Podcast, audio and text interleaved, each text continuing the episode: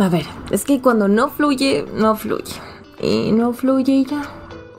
Hace días, pero bueno, es que la creatividad no es algo que se pueda explicar así de fácil realmente. Pero bueno, vamos a intentarlo. Según la Real Academia Española, creatividad es la capacidad de generar nuevas ideas o conceptos de nuevas asociaciones entre ideas y conceptos conocidos que habitualmente producen soluciones originales. John Marwood Cleese, actor y comediante mayor conocido por participar en el grupo británico Monty Python, que fue muy famoso en los años 60 y 70, era súper curioso de la creatividad. Le encantaba hablar en sus discursos sobre este tema. Él decía que la creatividad no es un talento, sino que es simplemente una forma de proceder, y que las personas creativas son aquellas que son capaces de ponerse a sí mismos en un estado de creatividad natural, o sea, que son las que tienen la capacidad para jugar y observar como si fueran niños, lo que implica que pueden explorar muchas ideas sin un propósito inmediato. Inspiración es ese estímulo o lucidez repentina que podemos sentir y que nos favorece para la creatividad. La inspiración sin duda es un elemento muy importante en el proceso creativo, pero la verdad, esta inspiración es muy difícil que venga a nosotros en todo momento.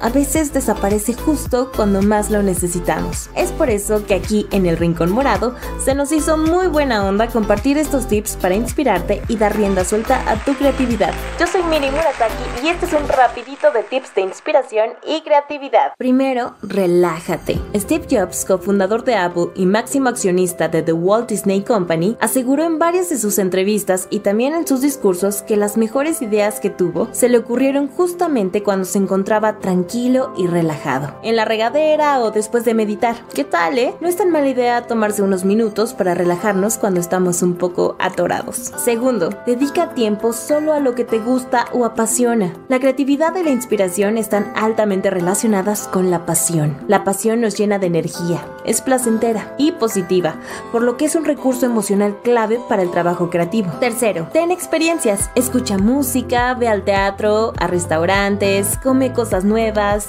ten experiencias que te llenen de inspiración. Observa y déjate inspirar. Mientras más experiencias tenemos, más cosas descubrimos. Colores, materiales, muchas posibilidades. Y no solo me refiero a lo visual, lo auditivo también se puede observar y experimentar escuchar, sentir, percibir. Esto sin duda nos ayudará un montón. Cuarto, haz pausas. Si una idea no fluye, déjala descansar. Mientras descansas, te prometo que tu cerebro sigue trabajando. Una tarde de 1885, un químico llamado Friedrich August Kekulé se quedó dormido en la chimenea. Durante esa siesta comenzó a soñar con átomos y moléculas que se unían entre sí y formaban cadenas que se retorcían y giraban y se entrelazaban. Esto con forma de serpiente que giraba y giraba sobre sí misma a una gran velocidad. Y al despertar, Kekulé vio que acababa de dar con la solución al problema que estaba buscando antes de tomarse esa siestecilla. Así que después de tomarte un tiempo, cuando retomes, no te prometo tener ya la solución, pero seguramente verás las cosas con otros ojos y quién sabe, a lo mejor tu cerebro te sorprende ya con una gran solución. Y bueno, hablando de hacer pausas, descansar y siestas, dormir bien es crucial. Claro, dormir es preciso para este proceso. Te recarga de energía, te ayuda a estar receptivo y además con el plus que te hará tener súper buen aspecto. Creativo y guapo, nada mal. Quinto, tómate tu tiempo.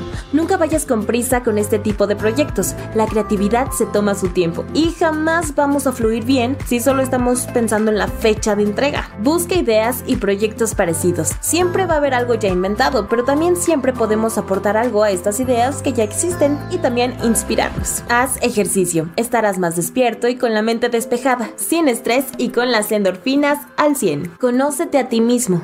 Todos fluimos de diferente manera. A mí me gusta mucho ponerme a escribir o planear la semana con la mesa despejada, sin nada en ella. Un vaso de agua o té y listo, estoy lista para fluir. Pero habrá quien necesite el barullo de una cafetería, eh, con la música de fondo y ver a la gente que está ahí y ¡pum! les llega la idea y la inspiración. O no sé, tal vez eres de los que si no ve un desastre en su escritorio, no se siente que esté realmente trabajando.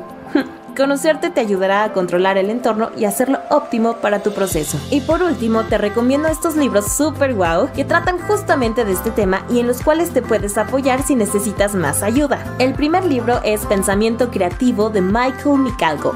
Este libro promete liberar tu pensamiento y expandir tu imaginación. El segundo libro es Creatividad, el arma más poderosa del mundo. Este libro promete ayudarte a ejercitar tu músculo creativo. Y el último, Roba como un artista de Austin Kleon. Estos libros los puedes encontrar en físico en las librerías de tu preferencia, pero además los puedes encontrar en otros formatos súper sencillos como ebook en la tienda Amazon. ¿Ustedes qué hacen para inspirarse? Me gustaría saber cómo le hacen ustedes para fluir cuando nada más no sale.